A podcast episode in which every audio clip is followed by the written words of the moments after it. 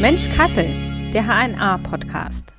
Ein herzliches Willkommen. Ich bin Lara Thiele und die Folge heute dreht sich um das Thema Verkehr, aber nicht um den Individualverkehr, sondern den öffentlichen Nahverkehr. Und dafür ist Klaus Reinches zu Gast. Er ist Diplom-Ingenieur für Bauwesen und Stadtplanung, hat einen Lehrauftrag an der Uni Kassel und hat auch lange bei der Kasseler Verkehrsgesellschaft als Betriebsleiter gearbeitet. Hallo. Ja, hallo. Vielen Dank, dass ich hier sein darf. Ja, schön, dass Sie die Einladung angenommen haben.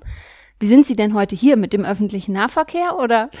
Oh, ganz schlechte Frage. Okay.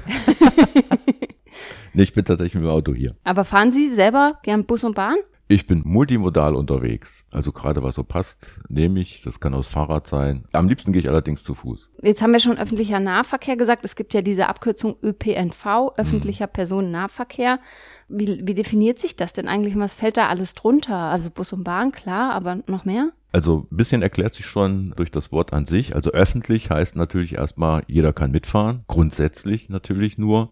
Gibt dann schon so die ersten Einschränkungen. Also keiner hat das Recht auf Beförderung, sondern wenn die Bahn voll ist, ist sie voll. Dann muss man eben auf die nächste warten. Aber erstmal ist es, Sie hatten es ja schon gesagt, im Gegensatz zum Individualverkehr, jeder kann mitfahren. Wenn man ein Ticket hat auch. Wenn man ein Ticket hat, äh, da kommen wir vielleicht noch drauf. Ja, okay. Also äh, Nahverkehr ist auch definiert, ist also jetzt nicht äh, einmal durch die Republik in erster Linie, sondern man sagt so ungefähr 50 Kilometer oder eine mhm. Stunde, die man da so unterwegs ist. Das ist so der Begriff, um den es sich da dreht, was man unter Nahverkehr versteht. Und wir machen Personenbeförderung, das heißt also keine Güterbeförderung, obwohl es da auch immer wieder schon mal jetzt Bestrebungen gibt, gerade mit Straßenbahnen irgendwie auch Güter zu befördern, weil ja gerade so der Lieferverkehr in den Innenstädten immer mehr ein größeres Problem ist. Aber so richtig hat sich noch nicht durchgesetzt. Also im Wesentlichen ist unser Auftrag eigentlich Personen zu befördern. Das mhm. ist also ÖPNV. Jetzt haben wir gerade schon gesagt, man braucht ein Ticket, gültiges, um mitfahren zu können wird der ÖPNV nur allein aus diesen Fahrkartenkäufen finanziert? Nee, also man kann ungefähr sagen, so 50-50, ganz grob. Die Hälfte sind die sogenannte Nutzerfinanzierung, nennt man das, also diejenigen, die auch tatsächlich mitfahren und eine Fahrkarte kaufen oder eine Fahrkarte haben. Ungefähr die Hälfte, ganz grob und die andere Hälfte ist aus der öffentlichen Hand. Bund, Länder und Kommunen teilen sich das so auf, je nachdem, was für eine Verkehrsart es ist. Das heißt also, ein großer Teil wird aus der öffentlichen Hand finanziert. Dazu muss man natürlich wissen, die Verkehrsunternehmen können sich ihre Preise nicht so gestalten, wie sie das gerne möchten, sondern die Tarife werden festgelegt, letztendlich eine politische Entscheidung. Für die Tarife ist, sind die jeweiligen Verbünde zuständig. Wir haben ja in Hessen eigentlich zwei große, den nordhessischen und den größeren südhessischen, also den Rhein-Main-Verkehrsverbund. Und Verkehrsverbund muss man sich so vorstellen, da sind Vertreter der jeweiligen Gebietskörperschaften drin. Also in Nordhessen sind es die Landkreise, vertreten in der Regel durch die Landräte oder auch die Stadt Kassel ist da mit drin. Das heißt also ein politisches Gremium, mhm. was letztendlich festlegt, wie teuer die Fahrscheine sein dürfen. Das heißt okay. also politisch festgelegter Preis. Und da wird letztendlich auch entschieden, wie hoch ist der Anteil der Nutzerfinanzierung. Die Tickets sind ja deutlich preiswerter als die eigentlichen Kosten. Das heißt, die Politik sagt, die Bürger sollen relativ preiswert unterwegs sein. Und dafür zahlen wir dann den Anteil, der übrig bleibt, der eben nicht durch die Nutzer finanziert wird. Also würde ich als Fahrgast noch den Anteil von Bund, Ländern und Kommunen zahlen, dann wäre das Ticket deutlich teurer. Ungefähr doppelt, mhm. kann man so im Prinzip sagen wobei sich diese Tickets so in letzter Zeit sehr stark verändert haben. Also sogenannte Flatrates, das heißt, man hat eben Abos, Jahres-, Monatskarten, die unterschiedliche, ja, ich sag mal, schon alleine da Finanziers haben. Wir haben ja das 49-Euro-Ticket ja. so als neueste Errungenschaft, aber es gab auch noch davor schon eine ganze Reihe von solchen Tickets, Landesbedienstete, also wenn wir jetzt mal bei Hessen bleiben, die vom Arbeitgeber im Prinzip bezahlt werden oder ein Teil der Tariferhöhung sind. Schülerbeförderung fällt darunter. Das heißt also, ein Großteil der Kunden hat schon solche Abos. Das Besondere beim 49-Euro-Ticket ist eigentlich gar nicht mal so der Preis, sondern dass man wirklich, man nennt es ja auch Deutschland-Ticket, ja. also in allen Verbünden oder in allem im Nahverkehr fahren kann. Das ist eigentlich schon das eigentlich Bedeutende daran, ne? was, mhm. was wirklich die Verbesserung beinhaltet, dass man sich jetzt nicht mit den jeweiligen lokalen Tarif Geschichten auseinandersetzen muss, ist ja durchaus eine Nutzungshürde, sich mit solchen Tarifen zu beschäftigen. Das fällt dann weg und das ist schon ein großer Entwicklungsschritt. Wenn, ja. man, wenn man sich mal so ein bisschen die Vergangenheit anguckt, Früher, so noch so vor 30 Jahren, bevor es die Verbünde gab, hat ja jedes Verkehrsunternehmen seinen eigenen Tarif. Also man konnte auch wirklich nur in Kassel mit der Straßenbahn fahren und wenn man dann mit dem Bahnbus weiterfahren wollte, brauchte man eine neue Fahrkarte. Mhm. Und das ist eigentlich so die Weiterentwicklung zu sagen, wir machen jetzt wirklich Tickets, die überall gelten. Mhm. Ja, also wenn ich das 49-Euro-Ticket habe, kann ich in München einfach in den Bus steigen und genau. muss nicht gucken, was gilt denn hier gerade für ein Tarif, ja. welcher Zone oder ja. was auch immer bin ich unterwegs. Also das ist eigentlich so die logische, konsequente Weiterentwicklung so dieser Einheitstarife, jetzt wirklich das Gebiet auf ganz Deutschland auszuziehen. Mhm der, der Preis an sich, muss man sich natürlich auch klar sein, ist nicht allein ein Argument umzusteigen. Es geht ja natürlich auch äh, letztendlich darum, die Verkehrsmittelwahl zu beeinflussen. Also ja. das heißt, weg vom Auto und zu anderen Verkehrssystemen umzusteigen. Das steckt dahinter. Da ist der Preis sicherlich ein Kriterium, aber nicht das allein Entscheidende. Denn es muss auch ein Angebot da sein. Also was nützt, wenn es günstig ist, aber der Bus kommt nur dreimal am Tag. Ja. Das heißt also, es gibt da schon so einen gewissen Zusammenhang. Angebot schafft Nachfrage, Nachfrage schafft Angebot. Ne? Also je größer die Städte, das ist tatsächlich so, desto besser das ÖPNV-Angebot, weil eben auch mehr mitfahren. Ne? Und wenn Sie mal so die, gerade so Berlin ist ja, äh, was Deutschland angeht, schon sehr, ja, sag mal, so ein Vorzeige-ÖPNV-System. Da haben Sie wirklich Anteile von ein Viertel bis 30 Prozent, die tatsächlich mit dem ÖPNV fahren. Ne? Und je weiter Sie in die Region reingehen, da werden dann der Anteil 5, 6 Prozent, die dann noch mit dem ÖPNV fahren, sind da fast nur noch die Schüler oder sowas. Ne? Mhm. Ne? ich brauche eine gewisse Nachfrage, damit sich auch ein System irgendwo lohnt. Das 49-Euro-Ticket ist ja jetzt, wenn man zum Beispiel ein Monatsabo hier für Stadtbereich in Kassel kauft, ist das 49-Euro-Ticket ja günstiger. Also mhm. ist ein bessere Deal, sage ich jetzt mal. Kann sich das denn dann auf lange Sicht tragen, dass man sagt, der ÖPNV bleibt also 49 Euro sagen viele jetzt auch, ist ja immer noch viel zu teuer. Ich hatte dieses 9-Euro-Ticket, das es im Sommer gab, 9 Euro einen ganzen Monat lang den ganzen ÖPNV nutzen und sogar diese Regionalzüge. Mhm. Viele sagen aber wiederum, na ja, also das ist so günstig, das mhm. kann auf lange Sicht irgendwie ja dann gar nicht gut gehen. ja. Also die lange Sicht weiß man noch nicht. Äh, bis, mhm. bis 2025 gibt es eine Finanzierung. Vom Bund und Länder sind immerhin drei Milliarden Euro, die da zur Verfügung stehen. Das ist also schon, schon ein Wort. Wie es danach weitergeht, weiß man erstmal nicht. Viele, die das nutzen, sind halt Umsteiger von teureren Abos auf dieses günstigere Abo. Mhm. Das muss man schon mal so sagen. Das sind keine Neukunden. Also der weitaus geringste Teil, deutlich unter zehn Prozent, sind wirklich Neukunden. Und dafür wird relativ viel Geld in die Hand genommen. Ne? Das muss man schon mal so sehen. Es reißt Lücken in die Kassen, mhm. ganz klar. Da muss man halt gucken, wie kriegt man sowas finanziert. Aber insgesamt ist das, die Finanzierung des ÖPNVs ist eine wahnsinnig komplexe Geschichte. Also abgesehen von diesem Tarifdschungel an sich gibt es den Bund, es gibt die Länder, es gibt die Kommunen, die alle in irgendeiner Art und Weise da mitfinanzieren und natürlich letztendlich auch die Nutzer. Aber na, ich sag mal, hat schon eine gewisse Komplexität, diese gesamte Finanzierung und ist durchaus auch wenn man jetzt gerade mal Subventionen von Baumaßnahmen sich anguckt, die ja auch stattfinden, gerade so Schienenverkehr ist natürlich extrem teuer. Ne? Wenn Sie mhm. sich mal eine U-Bahn angucken, da haben, müssen Sie schon mal so schlappe 100 Millionen für einen Kilometer aufwenden. Ne? Und das ist natürlich schon auch für eine Kommune, die U-Bahn haben, wie Hamburg, die jetzt eine neue Strecke bauen, ist das ja gar nicht zu finanzieren. Deswegen muss natürlich auch Bund, Land damit einsteigen. Aber diese günstigen Tarife, man braucht eine Finanzierung. Irgendjemand ja. muss es ja bezahlen. Und wenn es die Nutzer nicht bezahlen, dann ist es irgendwie die öffentliche Hand. Aber ja, manchmal hat man den Eindruck, Geld ist unermesslich viel da. Gab jetzt gerade, glaube stand heute sogar in der HNA drin, dieser Radweg da, elf Kilometer für 140 Millionen. Da gibt's natürlich Gründe für, ne? aber wenn man sich so diese Investitionen da mal anguckt, die da so anstehen, irgendwo muss das Geld mal herkommen. Mhm. Und da muss man tatsächlich sagen, sind wir hier in Deutschland nicht so super einfallsreich. Da gibt es im europäischen Ausland andere Möglichkeiten. Also nehmen Sie mal zum Beispiel Frankreich. Da gibt es sowas wie Arbeitgeberabgaben. Das heißt also die sogenannte Nutznießerfinanzierung. Auch dafür gibt es ein Wort. Das mhm. heißt also jetzt nicht nur die Leute, die direkt mitfahren, sondern die auch Vorteile davon haben von diesem System, müssen okay. das mit bezahlen. Ne? Also wenn Sie jetzt irgendwo eine Haltestelle haben oder sogar eine neue Strecke, wird das schon auch sehr stark aus anderen Quellen finanziert, die jetzt nicht öffentlich sind und auch nicht die Nutzer sind, sondern die tatsächlich was davon haben. Luxemburg hat jetzt vor drei Jahren angefangen, kompletten Gratisverkehr anzubieten, also mhm. wo, wo es gar nichts kostet.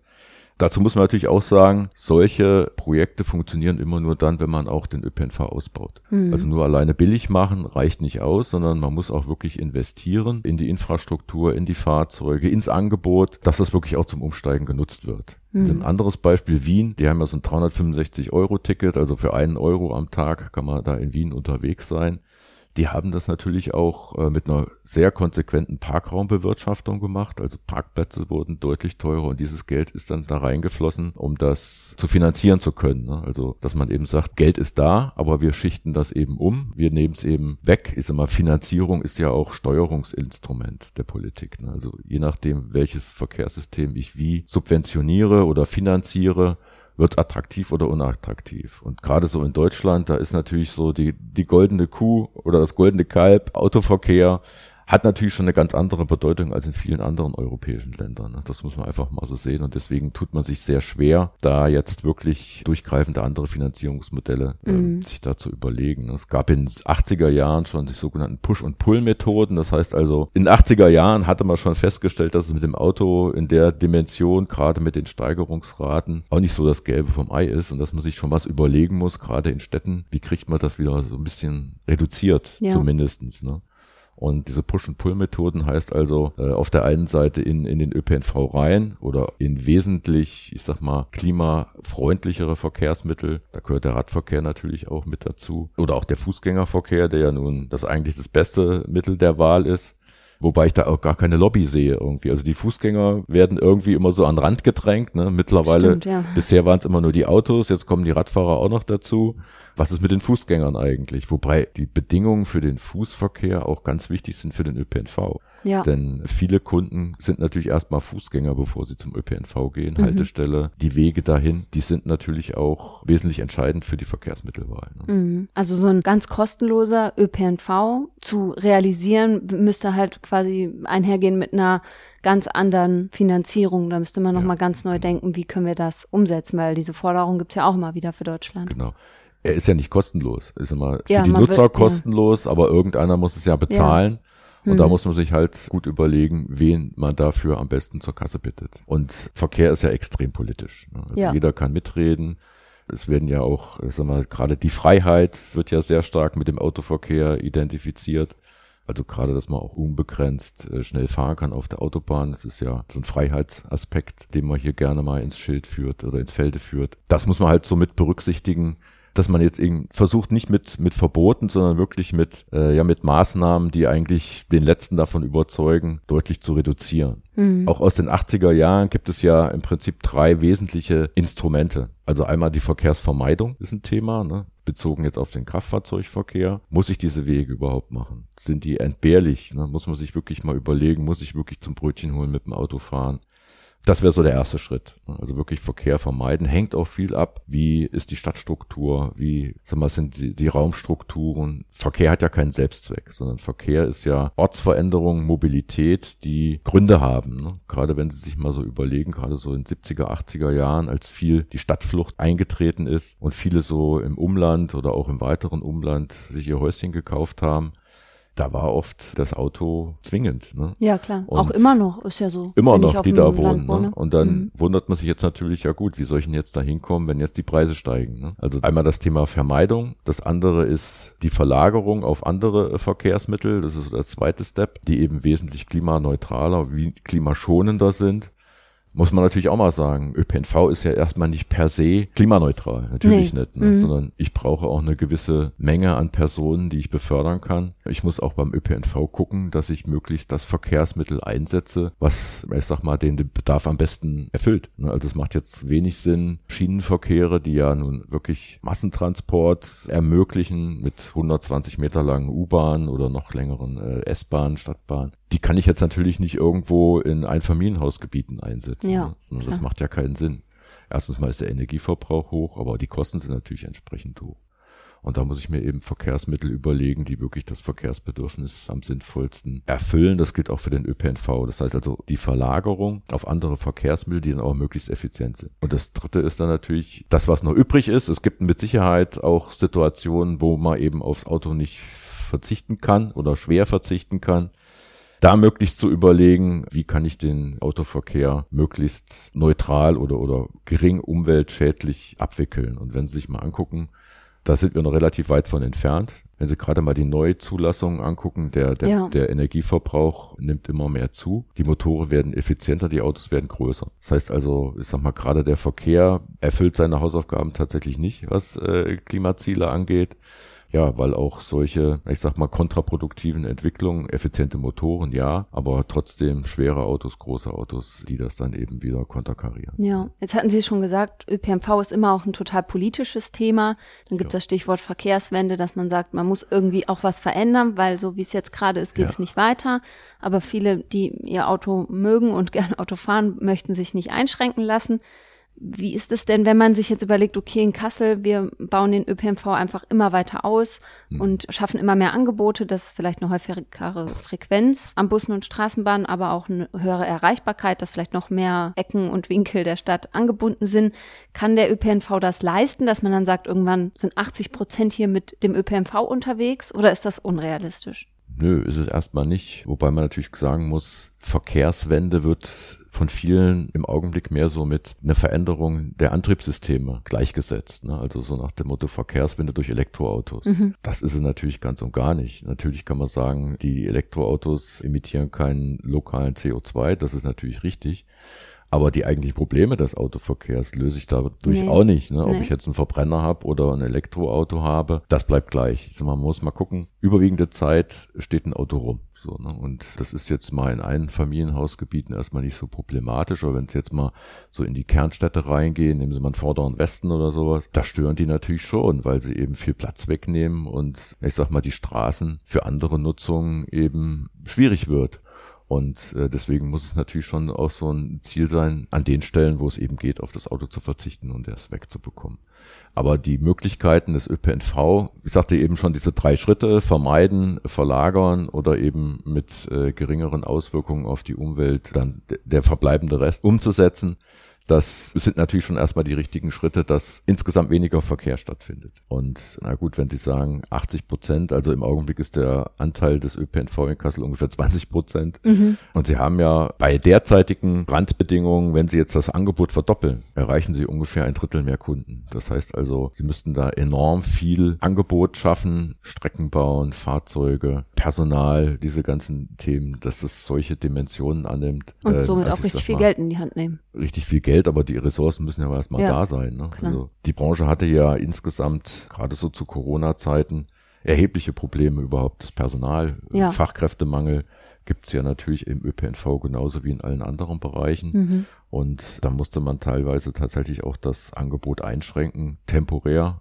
äh, mittlerweile ist es fast überall schon wieder so auf dem normalen Level. Aber das sind natürlich auch so Themen, die auch im ÖPNV greifen. Ne? Also Fachkräftemangel ist insgesamt ein Thema, mit dem die ganze Branche zu kämpfen hatte. Wie andere Branchen natürlich ja, genau. auch. Ne? Es gibt mittlerweile schon relativ, ich sag mal, weit entwickelte Fahrzeuge, die autonom fahren. Das heißt also ohne Fahrer unterwegs sind. Im Augenblick mehr so im Bereich der Kraftfahrzeuge autonom ist ja auch durchaus äh, ein Ziel der Bundesregierung, dieses System zu stärken. Das heißt aber erstmal nicht, dass man von vornherein weniger Personal braucht. Ne? Man braucht das möglicherweise an anderen Stellen. Aber ähm, ich sag mal, ich sehe das schon so, dass wir Ende dieses Jahrzehnts sehr viel mehr Fahrzeuge haben werden, individuell wie auch öffentlich, die autonom unterwegs sein werden, weil die Technik ist da, die rechtlichen Rahmenbedingungen sind da und wenn man jetzt mal guckt auf den US-amerikanischen Markt, da sind diese Fahrzeuge schon sehr viel weiter im Einsatz und fahren da eben tatsächlich ohne Fahrer. Ähm, autonome Fahrzeuge muss man gar nicht jetzt mal so in erster Linie unter dem Aspekt weniger Personal sehen, sondern sie fahren natürlich immer im maximal effizienten Bereich, was Energieverbrauch angeht, was Verschleiß angeht.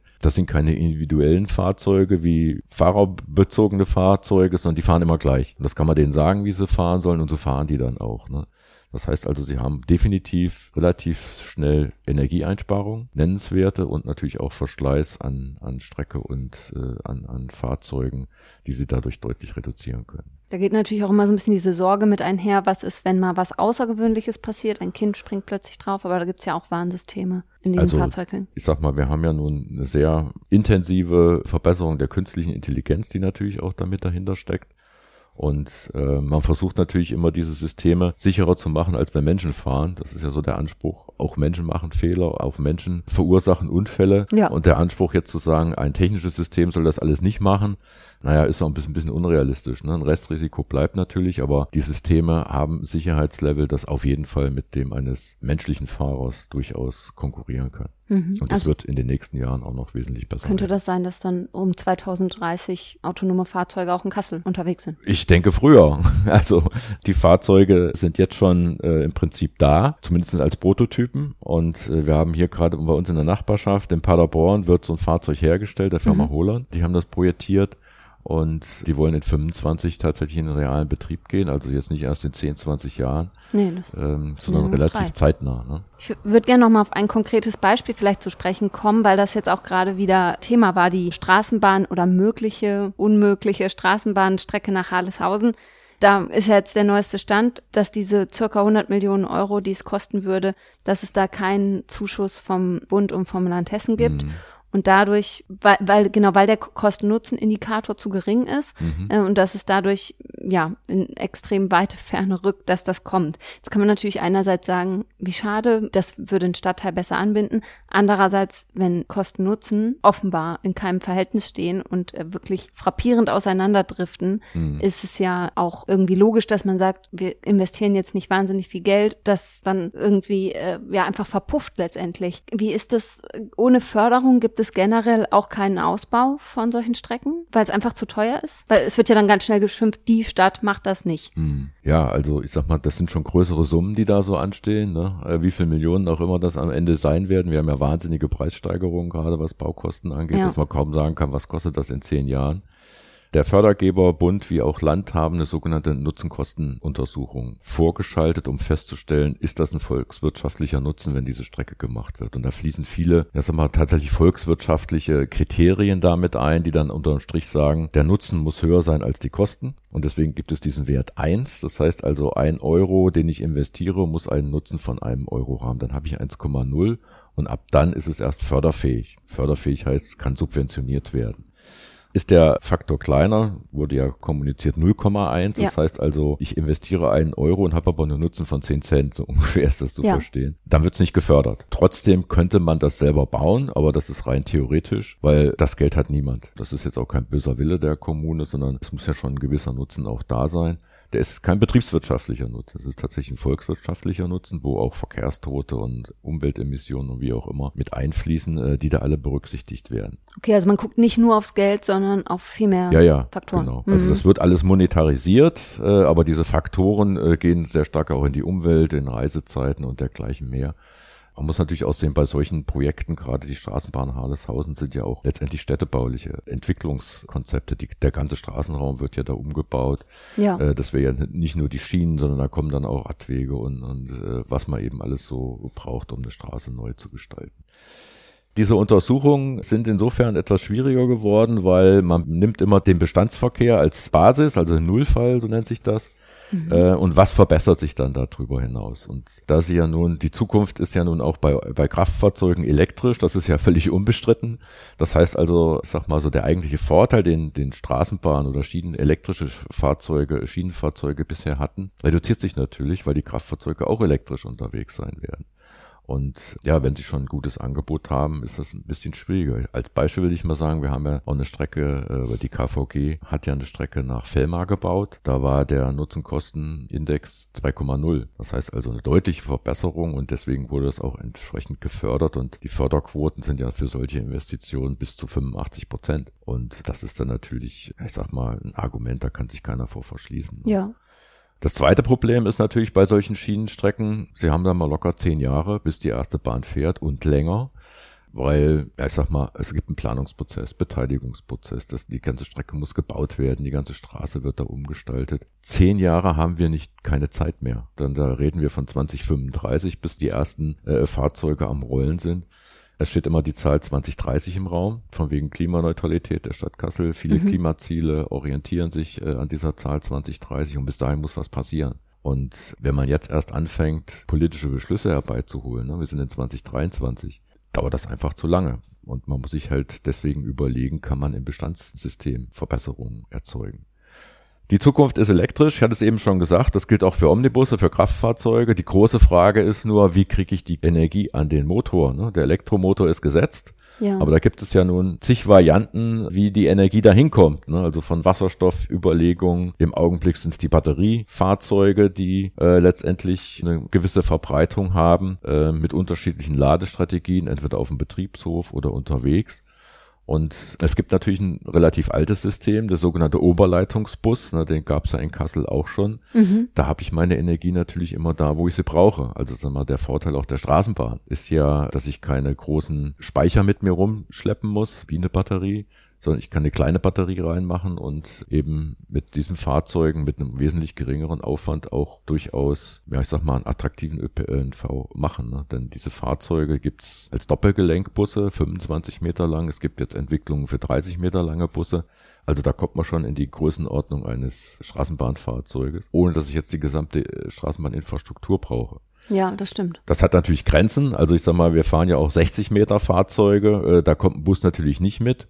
Sag mal, es gibt Strecken, die sind auf jeden Fall für Schienenverkehr sinnvoll zu betreiben, aber es gibt durchaus auch Strecken, wo man sagen kann, da wäre ein Bus eine Alternative elektrischer Bus. Und äh, wenn Sie mal gucken, die Kollegen in Esslingen, eines der letzten verbleibenden O-Bus-Städte, die haben jetzt noch ungefähr ein Drittel ihres Netzes mit einer Oberleitung, den Rest fahren die auch mit Batterie. Mhm. Das sind kleine Batterien, die ständig geladen werden. Ne? Mhm.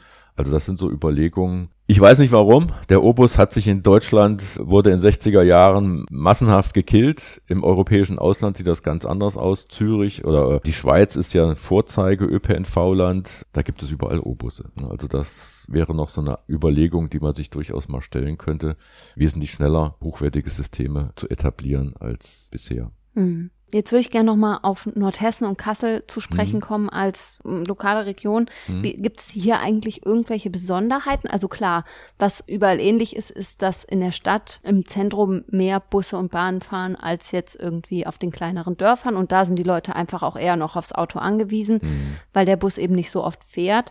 Andererseits, wenn er öfter fahren würde, würde er wahrscheinlich auch nicht deutlich häufiger genutzt werden. Mhm. Aber gibt es, abgesehen davon, was ja in vielen Regionen so ist, Gibt es noch andere nordhessische Besonderheiten, die herausstechen? Naja, also auf jeden Fall haben wir unser Regiotram-System hier in Nordhessen. Ne? Da gibt's ja auch nicht viele Städte, die das haben.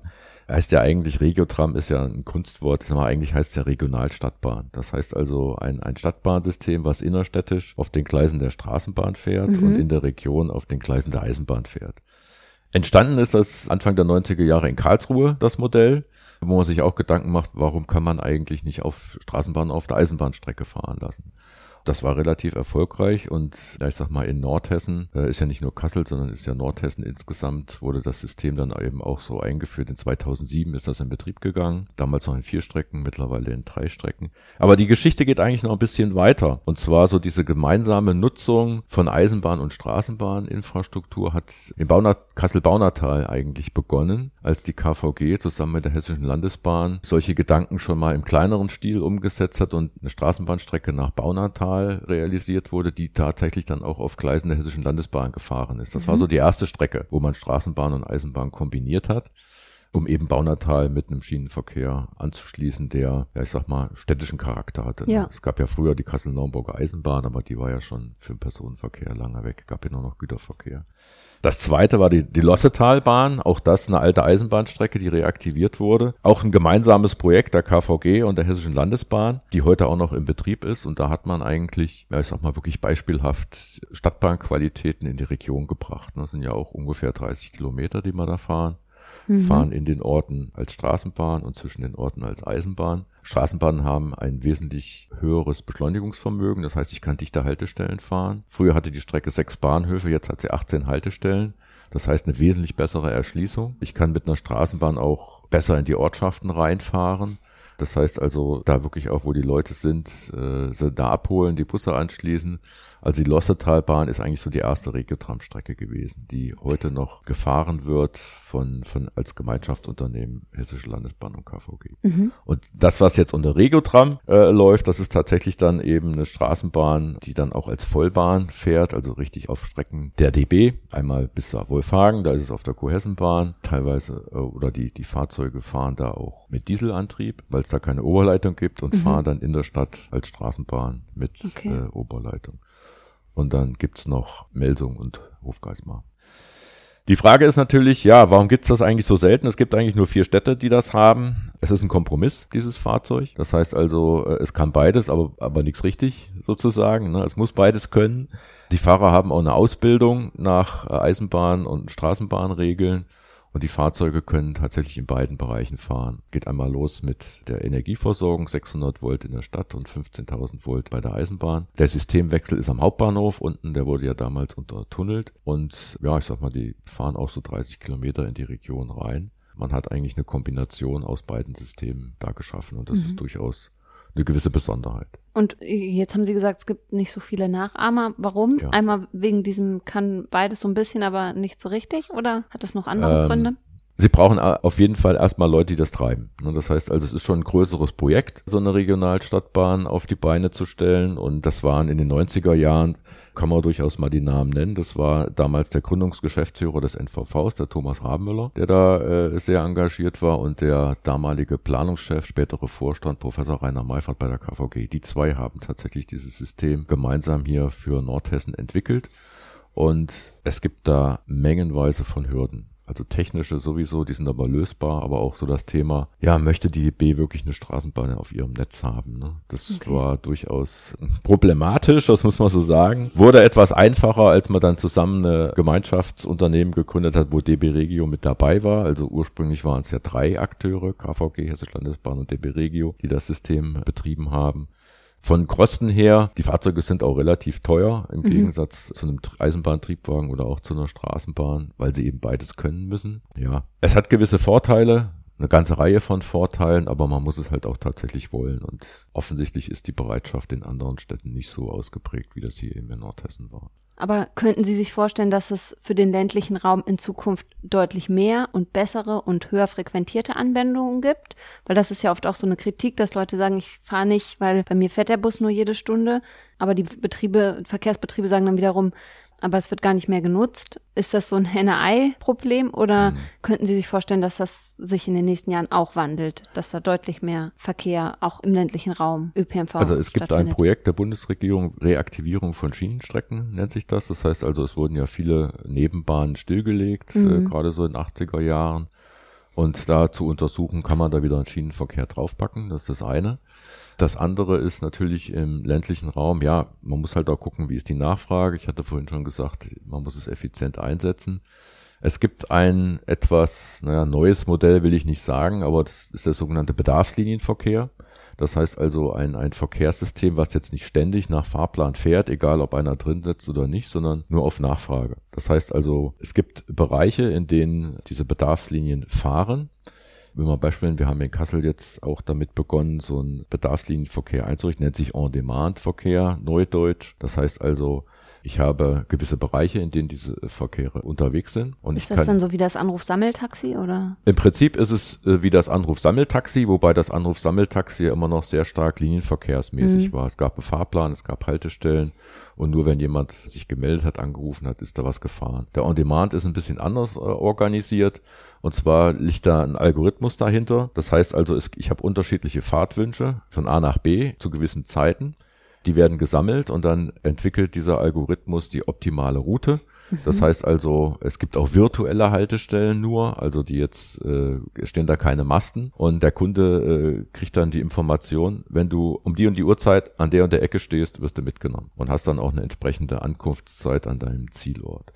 Das heißt also, die Digitalisierung ist durchaus ein Thema, was dem ÖPNV nutzt. Gerade durch solche Systeme über Apps dann entsprechend äh, sich da anzumelden, also auch abgerechnet über Apps kann man solche Bedarfssysteme wesentlich besser organisieren als früher die Anrufsammeltaxis. Ne? Also dass man wirklich sagt, ganz gezielt, und das denke ich mal ist auch was für einen ländlichen Raum, dass man eben sagt, wenn wirklich Fahrtwünsche da sind, werden die koordiniert, organisiert und dann eben auch abgewickelt, mhm. wenn wirklich auch eine Nachfrage da ist. Würden Sie sagen, so aus, als persönliche Meinung, ist der ÖPNV in Nordhessen und Kassel attraktiv? Ja, also ja? auf jeden Fall. Man muss natürlich gucken, je dichter, also Kassel, Kassel Plus, wie das Gebiet so mhm. sich nennt, hat auf jeden Fall einen sehr gut ausgebauten ÖPNV für die Größe der Stadt.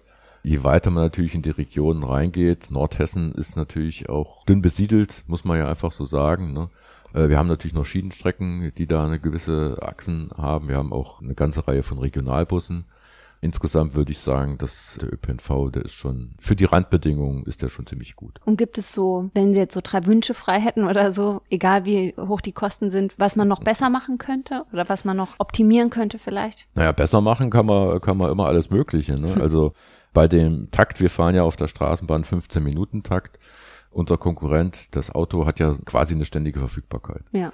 Und je nachdem, was ich für einen Takt fahre, das ist immer fünf Minuten Takt, entspricht auch einer ständigen Verfügbarkeit.